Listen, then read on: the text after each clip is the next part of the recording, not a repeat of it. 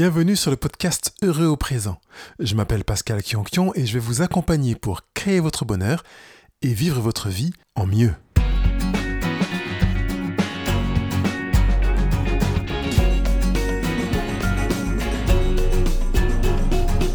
Aujourd'hui, c'est le 84e rendez-vous. 84e rendez-vous, difficile à dire, avec toujours une motivation au beau fixe pour euh, vous donner des moyens pour installer la sérénité et quelque part votre bonheur. Bonjour, je suis euh, content et même excité aujourd'hui, je ne sais pas ce qui m'arrive, euh, à l'idée de vous retrouver pour ce rendez-vous 10 moyens d'installer la sérénité.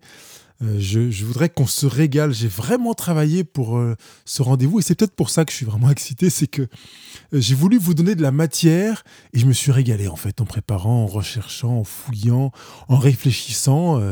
J'aime réfléchir et, vous allez voir que il y aura là des moyens pour vous de vous régaler et puis surtout d'installer la sérénité dans votre vie un moyen de mieux vivre le bonheur. Alors, la sérénité est un des signes visibles que le bonheur est installé. C'est aussi pour ça que je vous le propose. Avec ces 10 moyens, je vous donnerai des, outils, des pistes pour installer davantage de bonheur dans votre vie. Alors entrons directement dans le vif du sujet avec ces 10 moyens d'installer la sérénité dans votre vie.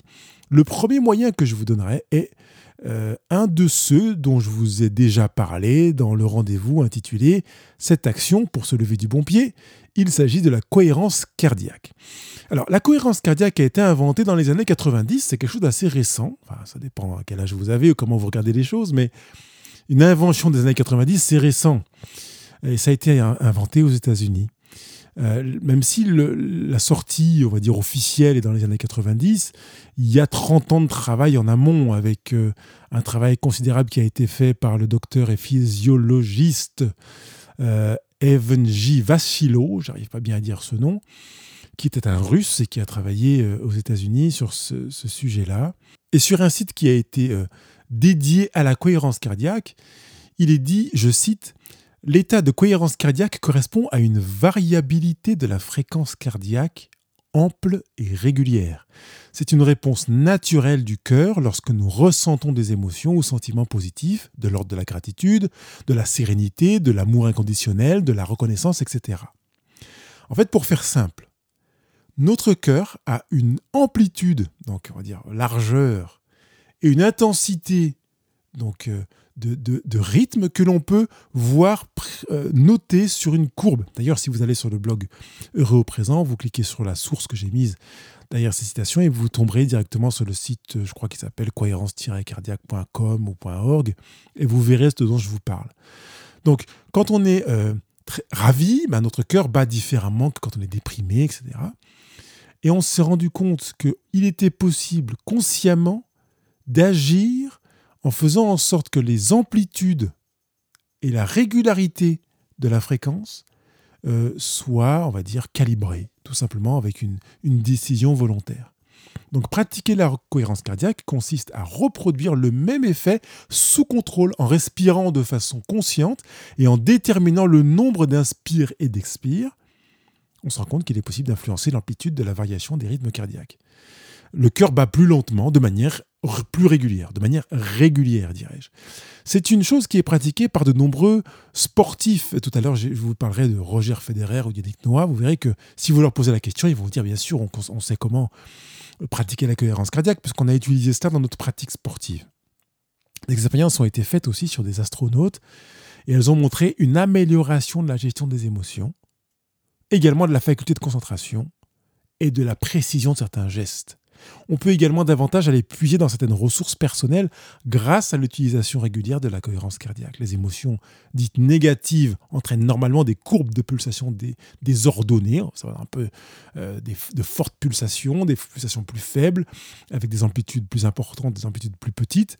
Avec la pratique de la cohérence cardiaque, eh bien les pulsations retrouvent une harmonie en amplitude et en fréquence. Depuis les années 90, bien entendu, de nombreuses applications mobiles ont été éditées et que vous soyez sur Android ou iPhone, il est possible d'en obtenir gratuitement. YouTube propose aussi des vidéos qui permettent de pratiquer la cohérence cardiaque. On vous invite, euh, quelle que soit l'application, à inspirer au rythme d'une vague, une vague ou d'une bulle qui monte ou descend, ou d'une bille qui suit une courbe. Et en, ayant ces inspirations et ces expirations bien régulières, eh bien, vous allez jouer sur l'amplitude et la variation de vos pulsations cardiaques.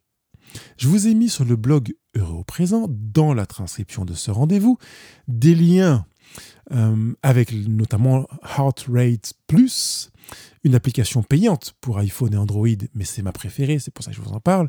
Mais il y en a une autre qui s'appelle Respirolax, je vous ai mis également le lien, qui est valable uniquement sur euh, euh, iPhone. Et puis une autre qui s'appelle Cohérence cardiaque pleine conscience pour Android, qui est gratuite. Donc j'ai voulu jouer la parité iPhone, Android, même si mon cœur balance d'un côté, mais je ne vous le dirai pas. Il y a également un lien vers des explications avancées sur la cohérence cardiaque. Je vous ai mis également euh, d'autres applications de cohérence cardiaque. Et puis surtout, euh, j'ai voulu euh, vous donner le, moyen de mieux comprendre la cohérence cardiaque, parce que là, je vous donne un résumé rapide, mais j'ai mis une étude du CNRS sur la cohérence cardiaque avec des expériences faites sur des patients venant en consultation dentaire chez le dentiste et vous pouvez voir l'impact de la cohérence cardiaque sur leur comportement en consultation.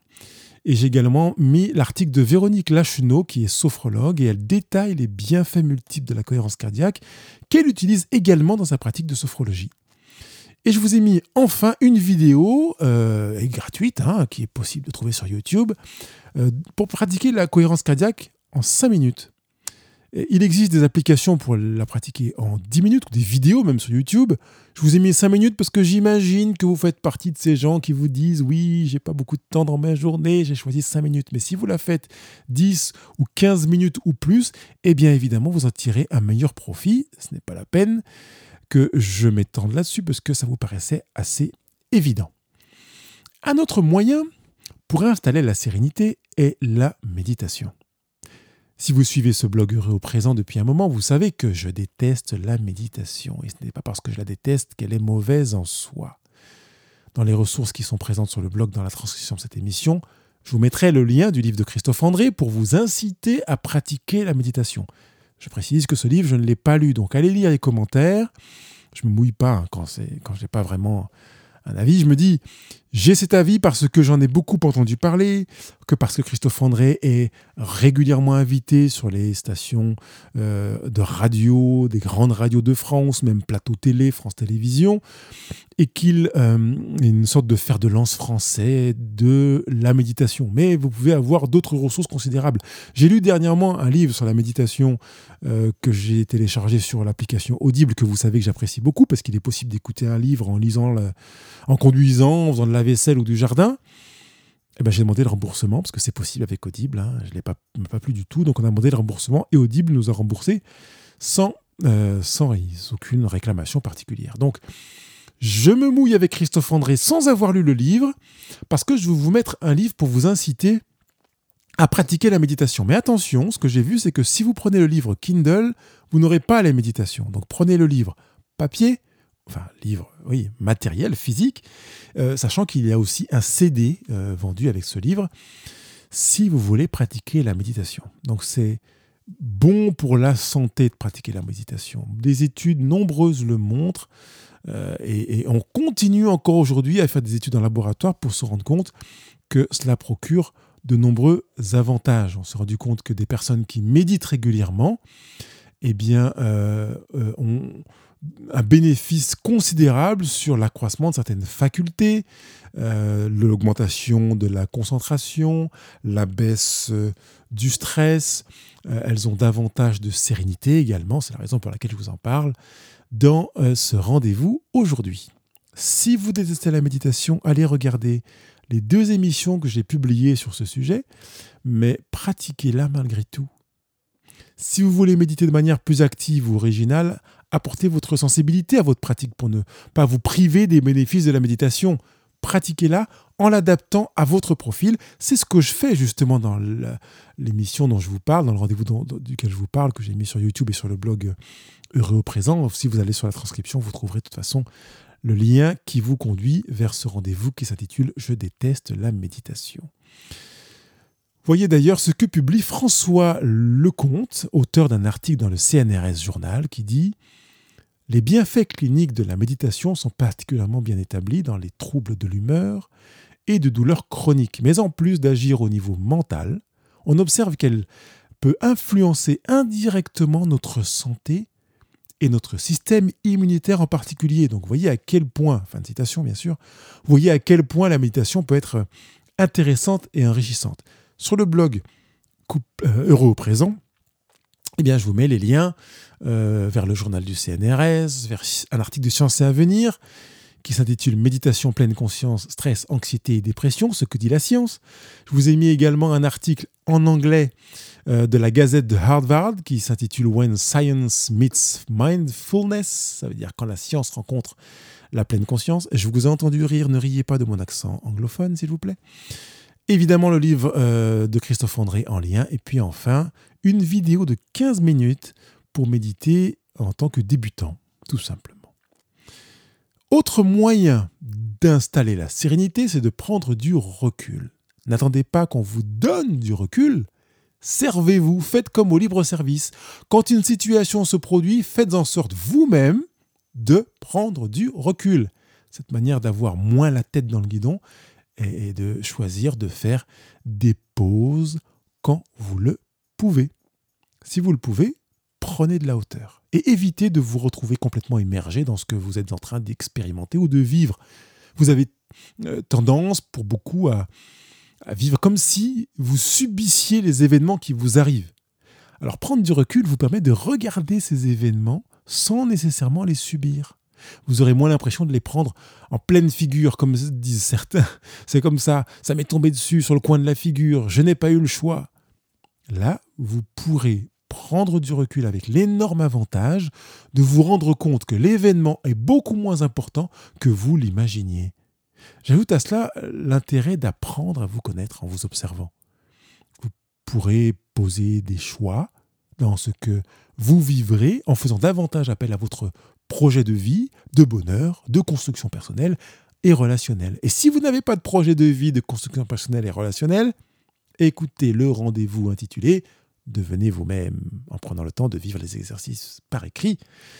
Bien entendu, c'est important, j'ouvre la parenthèse de nouveau, c'est important d'avoir un projet de vie, de construction personnelle et relationnelle. C'est un moyen d'éviter de subir. Vous allez davantage vivre ce que vous voulez vivre si vous avez écrit un projet. Ça ne veut pas dire que vous vivrez exactement le projet, mais vous vous en approcherez forcément. Un autre moyen d'installer la sérénité est de pratiquer un sport. Vous y attendiez. Euh, vous n'avez peut-être pas envie de pratiquer un sport, mais il est très difficile d'installer vraiment la sérénité en ne pratiquant aucun exercice physique, aucun sport, aucune activité physique et de manière régulière. L'Asie est bien en avance sur nous avec la pratique des arts martiaux, du yoga, de la méditation et d'autres approches alliant le corps et l'esprit. Alors, quoi que vous choisissiez, pratiquez un exercice physique. N'attendez pas que votre médecin l'écrive sur une ordonnance, comme c'est le cas en ce moment. Faites-le ne serait-ce que 7 minutes par jour si vous pratiquez une activité physique intensive ou 20 minutes par jour pour une activité plus lente. Alors prenez ces durées comme des minimums.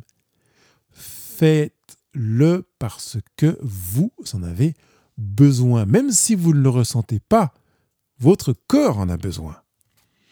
Si vous attendez de ressentir le besoin, bah, c'est comme si vous vous disiez je vais dormir parce que je ressens le besoin.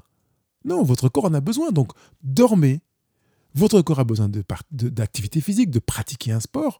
Donc, faites-le. Si vous prenez beaucoup de temps pour jardiner, pour bricoler, ça rentre dans la ligne de sport. Ça va très bien. À partir du moment où vous demandez une activité importante et que vous sentez une fatigue corporelle qui commence à poindre. Ça, c'est important aussi parce que c'est un facteur de déstress. Et ça, ça, ça joue aussi comme facteur de bonheur parce que vous allez sécréter certaines hormones importantes dont je vais parler d'ailleurs tout à l'heure dans quelques minutes. Alors j'ai mis des ressources ici dans ce passage sur euh, l'exercice physique, ce moyen, et notamment 7 Minutes Workout. Euh, c'est 7 minutes d'exercice euh, qui permettent de se mettre en mouvement rapidement le matin et sur une courte durée. Donc la variété des exercices permet de travailler plusieurs zones du corps et vous avez une minute sur un exercice quelques secondes de pause et vous repratiquez sur une minute. Et voilà, vous avez comme ça cet exercice qui vous permet de démarrer du bon pied. Je vous ai mis le lien avec des applications Android et iPhone. Et je vous ai mis également euh, des vidéos, notamment une vidéo qui a été vue plus de 30 millions de fois. C'est pour vous dire à quel point le 7 Minutes Workout est vraiment présent. 7 minutes de travail euh, qui sort de vous est vraiment présent et répandu sur la planète, parce que 30 millions de vues pour une seule personne. Et si vous allez voir d'autres vidéos, vous vous rendrez compte que euh, les, le nombre de vues dépasse facilement les dizaines de milliers, voire le million. Je vous ai mis également un site internet du même nom, qui s'appelle donc 7 Minutes Workout, qui est dédié uniquement à cela. Alors, faites du sport au lit, c'est aussi un moyen. Je vous ai mis un, lien pour 4 minutes. Euh, comprendre comment faire du sport au lit et se lancer dès le réveil. Je l'ai mis d'ailleurs dans un rendez-vous qui s'intitulait euh, Des moyens pour vous lever du bon pied. Voilà, je vous dis ça de mémoire. Je ne sais plus combien de moyens, mais pour vous lever du bon pied. Et puis je vous ai également mis un lien sur la retranscription de ce rendez-vous, 7 exercices faciles à reproduire, proposés par le, magazine en ligne Biba, qui propose cette page pour vous faciliter l'accès au sport de manière à ce que personne ne puisse dire oh c'est trop dur j'y arriverai pas c'est pas pour moi je ne suis pas sportif vous n'avez plus d'excuses parce que Biba vous a facilité le travail vous a mâché le boulot vous n'avez plus qu'à suivre les 7 exercices faciles à reproduire et vous y retrouvez facilement moyen suivant manger et buvez du bonheur pour installer la sérénité. D'ailleurs, ce moyen-là est vraiment une saine manière d'aborder ce qui va rentrer en vous. C'est incroyable de voir que dans nos civilisations riches, nous tombons malades parce que nous mangeons trop ou que nous buvons mal. Nous mangeons des choses non adaptées pour nous et nous buvons des poisons. Alors, si vous voulez augmenter votre sérénité, mangez du bonheur et de la sérénité. Préférez des aliments dans lesquels vous faciliterez la production de neuromédiateurs et de neurotransmetteurs, tels que la dopamine, la sérotonine, l'ocytocine, etc. Si vous voulez manger les bonnes matières premières, évidemment, vous aurez en vous ces molécules essentielles au bonheur.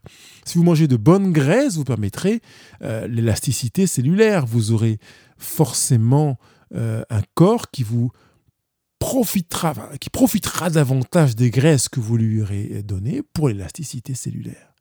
Vous ne pouvez pas avoir ce que vous n'avez pas procuré à votre corps quand il s'agit de molécules qu'il ne sait pas fabriquer. Et il ne pourra pas fabriquer des molécules si les matières premières ne sont pas apportées. Par conséquent, si vous mangez mieux et que vous buvez mieux, vous vivrez mieux et de manière plus sereine. Et par conséquent plus heureuse. Je vous ai mis également des ressources avec une interview de Cosimo Dociola, qui est professeur et directeur d'une école de naturopathie, et qui pousse à la rencontre possible entre plaisir en bouche et bonheur pour la santé. Je vous ai mis également un article Bien manger rend heureux, qui est un article qui a été publié par Bio à la une. Bio à la une. Donc c'est un peu bizarre, ça fait bioalone.com si on le regarde comme ça, mais c'est bio à la une.com et vous y trouverez des pistes d'encouragement pour bien manger et manger heureux. Et enfin, un dernier article qui s'intitule Les aliments qui rendent heureux, qui a été publié par Psychologie Magazine et qui dresse une liste des aliments qui participent à la production des neurotransmetteurs dont je vous parlais un petit peu plus haut. Il parle aussi de doper votre morale en mangeant. Autre moyen d'installer la sérénité, c'est de pratiquer une activité plaisir en ayant un loisir. Alors vous n'avez pas de passion? Alors cherchez-en une ou plusieurs. Et un des moyens d'en trouver est d'en pratiquer. Il n'y a, pas photo. Vous pouvez vous dire oui, mais je ne sais pas, je ne sais pas quelle est ma passion. Mais est-ce que vous en avez essayé? Non. Alors essayez-en. Oui, mais je ne sais pas. Eh bien, si vous ne savez pas, justement, essayez-en que vous ne connaissez pas. Bien entendu, si vous n'avez pas encore pratiqué une chose que vous ne connaissez pas, vous ne pouvez pas dire que vous ne l'aimez pas. Comme vous ne pouvez pas dire que vous l'aimez. C'est comme si je vous demandais si vous avez, euh, si vous aimez les brocolis alors que vous n'en avez jamais mangé. Vous ne pouvez pas dire oui ou non.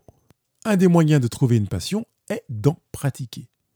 Si vous vous dites je n'ai jamais fait de poterie, je vais essayer la poterie pendant un trimestre, bien peut-être découvrirez-vous que finalement vous aimez la poterie. Ou peut-être que vous ne l'aimez pas. Mais au moins vous aurez essayé. Dans le cas contraire, au bout d'un trimestre, eh vous changerez en faisant une autre activité. Et peut-être ferez-vous du tir à l'arc, de la pêche à la mouche, de l'aviron, du bricolage ou toute autre activité que vous n'avez pas encore pratiquée dans une durée raisonnable, à savoir 3 à 6 mois de manière régulière, au moins hebdomadaire. Replongez-vous dans les moments où vous avez appris à conduire. Ce n'est pas après quelques heures de conduite que vous avez pu arriver à la conclusion que la conduite était faite pour vous, ou tout le contraire. Il vous a fallu une bonne vingtaine d'heures, et parfois plus, à savoir une bonne vingtaine de semaines. Partez sur cette même base pour pratiquer une nouvelle activité afin de voir si elle peut être élue comme activité plaisir. Une vingtaine d'heures, je rappelle, et ça c'est un minimum. Souvenez-vous que le moyen de pratiquer l'activité plaisir est de vous y mettre. Vous pouvez apprendre des langues, un instrument de musique ou autre chose, mais mettez-vous-y et vous verrez euh, après coup, euh, si vraiment c'est un plaisir ou pas. Je sens que vous avez besoin que je réponde à la question pourquoi est-ce important de pratiquer une activité plaisir? À vrai dire, la réponse est assez simple. Maintenant que j'ai publié un rendez-vous qui s'intitule On vous aime, mais pourquoi?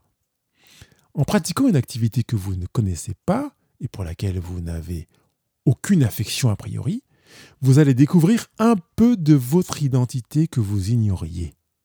Le but est donc double. Non seulement vous allez découvrir une activité nouvelle et peut-être apprendre à l'aimer, mais en plus vous découvrirez de nouvelles aptitudes ou inaptitudes en vous-même. Et peut-être que vous n'aimerez pas l'activité, mais vous aurez quand même découvert des aptitudes ou des inaptitudes inscrites en vous. Vous savez passer peu de temps à apprendre à vous explorer vous-même. Vous pourriez le faire en vous essayant pendant 3 ou 4 heures par jour en pleine méditation consciente pour arriver à explorer les différentes facettes de votre identité.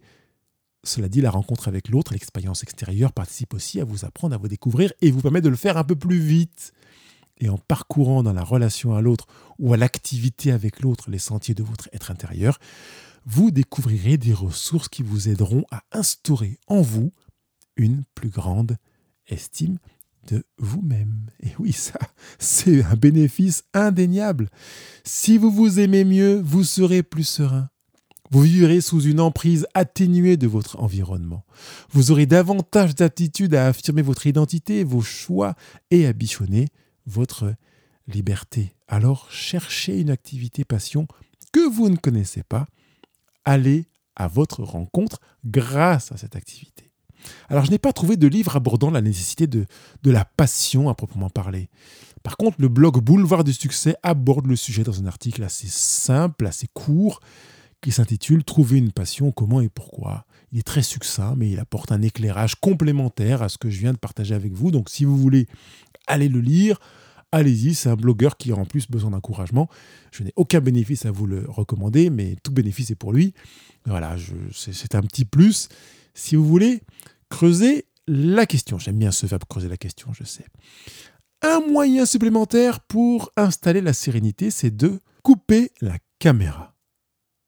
Cessez d'être le réalisateur et l'auteur de ce que vous voyez autour de vous. Vous n'êtes pas des Steven Spielberg. Non, non, non, non, non. Cessez de rêver. Vous pouvez cesser de penser ce que pensent les autres, ce que vont écrire les autres, d'imaginer ce qui peut bien leur passer par la tête. Finalement, vous vivrez votre propre vie en laissant les autres penser ce qu'ils veulent. Vous laisserez les autres croire ce qu'ils veulent et vivre ce qu'ils désirent. De votre côté, vous vivrez ce que vous voulez vivre. Vous cesserez de penser qu'en demandant à quelqu'un de vous rendre service, il va vous dire ceci ou cela.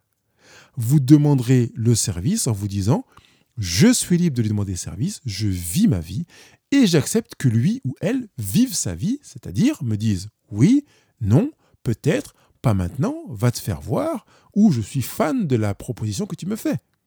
Concrètement, cela implique que vous soyez en relation avec vos besoins, vos projets en vous détachant du regard de l'autre, en vous détachant du regard des autres. C'est une façon de prendre de la distance avec le jugement et l'appréciation même, même s'il est agréable. Focalisez votre attention sur ce que vous voulez vivre.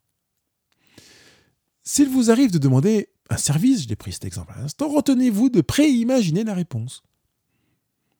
Formulez votre demande.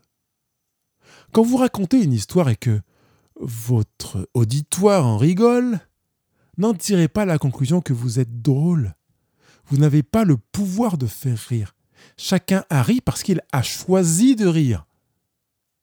Il a utilisé l'histoire entendue selon ses propres croyances avant de décider quel est un impact sur lui. En résumé, vous n'avez pas le pouvoir de faire rire, juste celui de raconter une histoire. Je sais qu'on touche à quelque chose d'assez important et peut-être que ça dépasse votre entendement et que peut-être vous avez besoin de faire une pause pour intégrer cette idée. Vous n'avez pas de pouvoir sur les autres. Vous pouvez influencer les autres.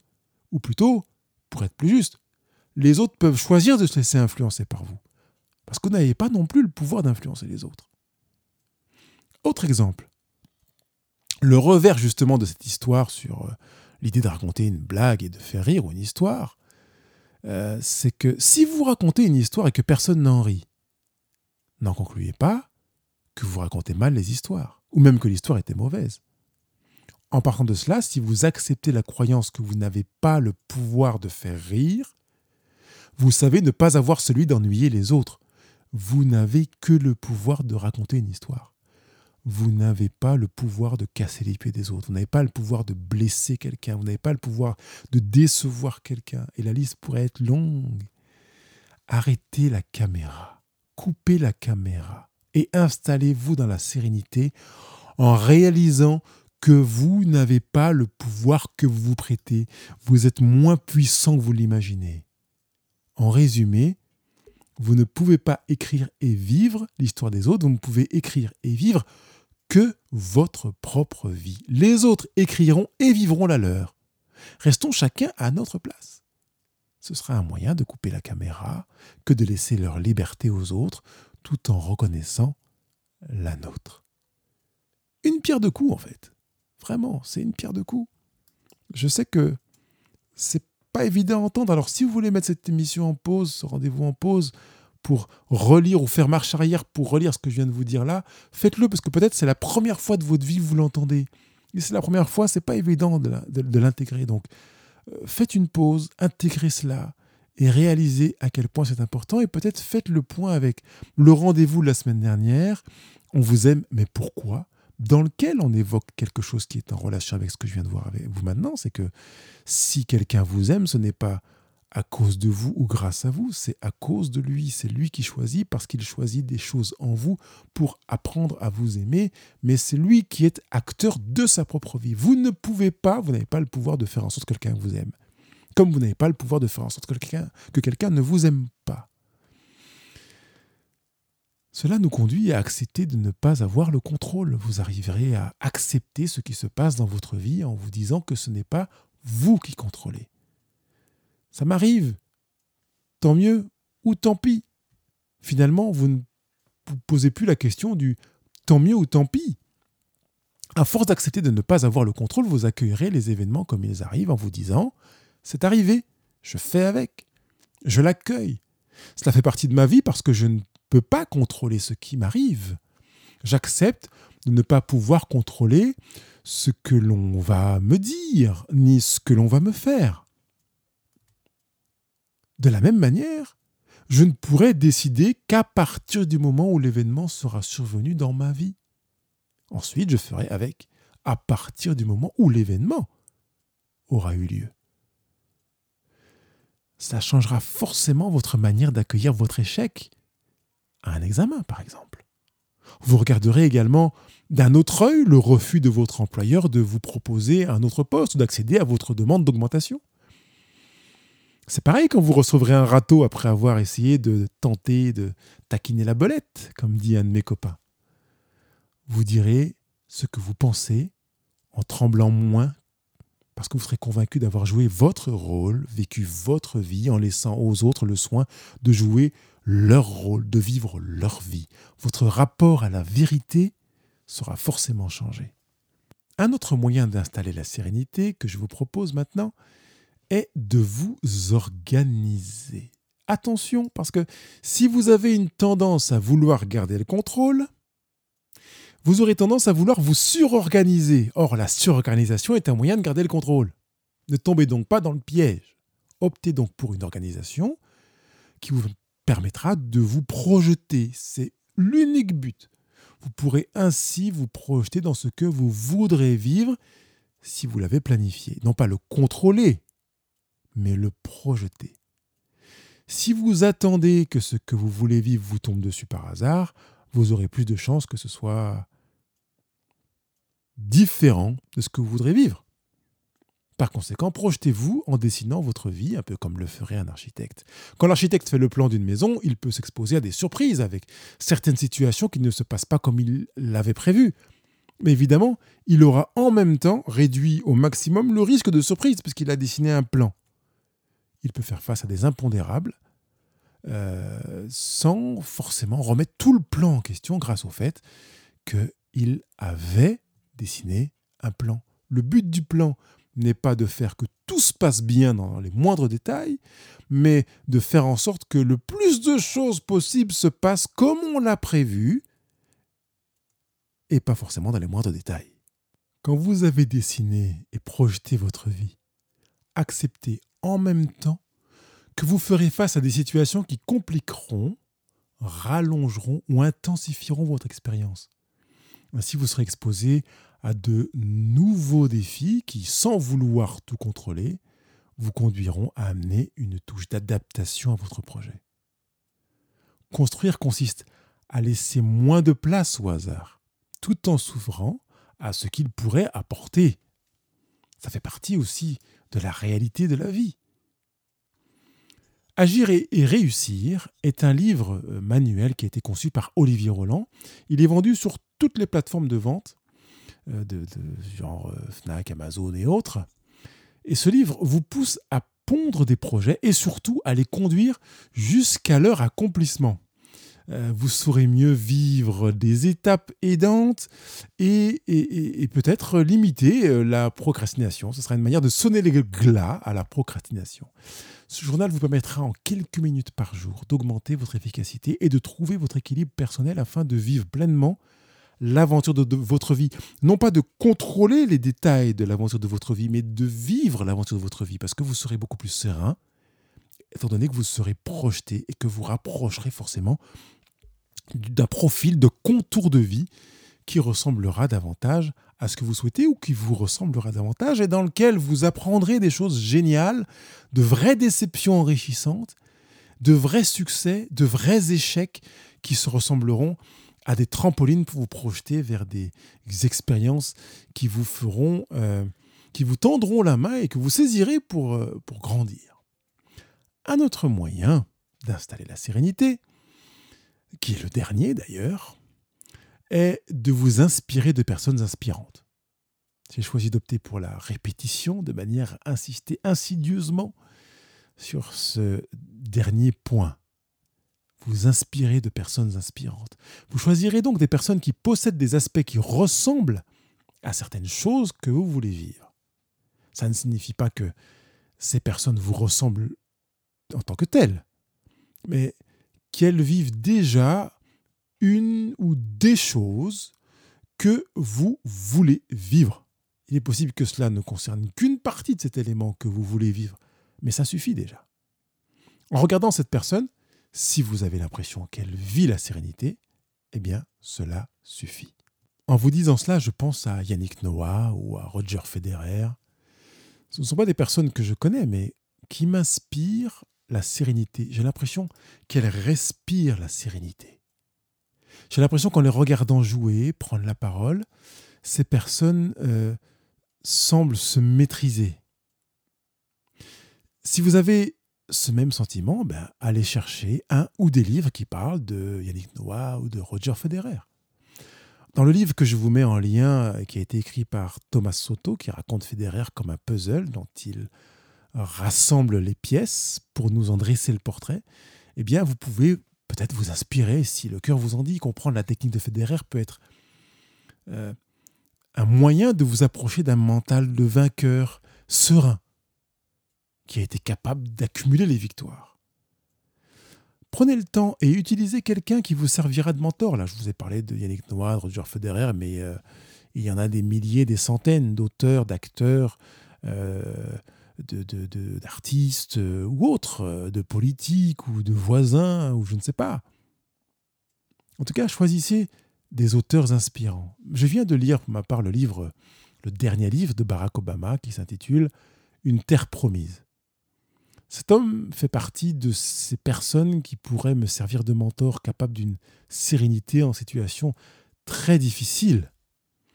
Quand on lit les passages de sa vie, euh, face à des crises, à des conflits internationaux, mesurant la complexité de décisions à prendre, bah, il peut être inspirant dans son aptitude à fréquenter un bonhomme comme celui qu'est Barack Obama. Il a su garder le contrôle de lui-même et vivre l'apaisement intérieur malgré la densité de sa tâche. Si cela vous parle, je vous encourage à lire son livre pour vous inspirer. Il donne suffisamment d'exemples de sa relation avec sa femme, ses enfants, sa mère, sa grand-mère, ses collaborateurs, ses opposants. Il a su, face à tous, puiser une sérénité insoupçonnable. Vous pouvez sans doute y puiser à votre tour un ou plusieurs de ces moyens pour installer davantage de sérénité dans votre vie. Mais en tout cas, que ce soit Barack Obama, que ce soit quelqu'un d'autre, qu'importe. Vous avez compris l'objectif de cette intention. Choisissez là où les personnes qui peuvent être des mentors même si vous n'avez pas contact avec elles. Il ne me reste plus qu'à vous souhaiter de vivre vraiment les dix moyens que je viens de vous donner pour installer davantage de sérénité dans votre, vie. Je vous ai dit, le plaisir que j'ai eu à préparer, l'excitation à, préparer ce rendez-vous, il est plus long que les autres. Excusez-moi si vous avez dû le faire en plusieurs fois. Mon but est vraiment que vous puissiez vous rapprocher de ce que vous voulez vivre en relation avec qui vous êtes. Vous savez que le bonheur n'est pas une chose qui vous tombera du ciel. C'est à vous de le semer dans votre vie si vous voulez le voir fleurir. Le bonheur est une réalité qui vous reste à cultiver et qui poussera pour porter du fruit. Croyez-le. Et vivez ces dix moyens d'installer la sérénité, une autre manière d'installer le bonheur, en fait, comme je vous l'ai dit dès le départ. Il ne me reste plus qu'à vous souhaiter une bonne semaine. Bye bye. Je vous remercie d'avoir écouté ce rendez-vous jusqu'au bout, qui était plus long aujourd'hui et vraiment j'espère que vous en avez trouvé un véritable enrichissement. Je vous rappelle que je suis à votre écoute si vous avez des questions, des remarques, vous avez besoin d'être accompagné. Il y a une page spécialement conçue pour vous sur le blog Heureux présent qui s'intitule Go, je passe à l'action. Vous allez sur cette page, vous remplissez le formulaire, vous m'envoyez et je prends contact avec vous dans les 24 heures pour vous répondre. Si vous n'avez pas encore lu le e-book que j'ai mis euh, gratuitement sur le blog Heureux présent, bien il est temps que vous le fassiez. Il s'intitule Vos problèmes sont-ils des obstacles à votre bonheur? Je l'ai écrit pour vous, donc profitez-en, lisez-le, faites les exercices qui s'y trouvent et travaillez à votre bonheur. Ce n'est pas un ordre évidemment, c'est une proposition, c'est une invitation, c'est un souhait parce que je vous veux heureux, vous méritez de travailler à votre bonheur.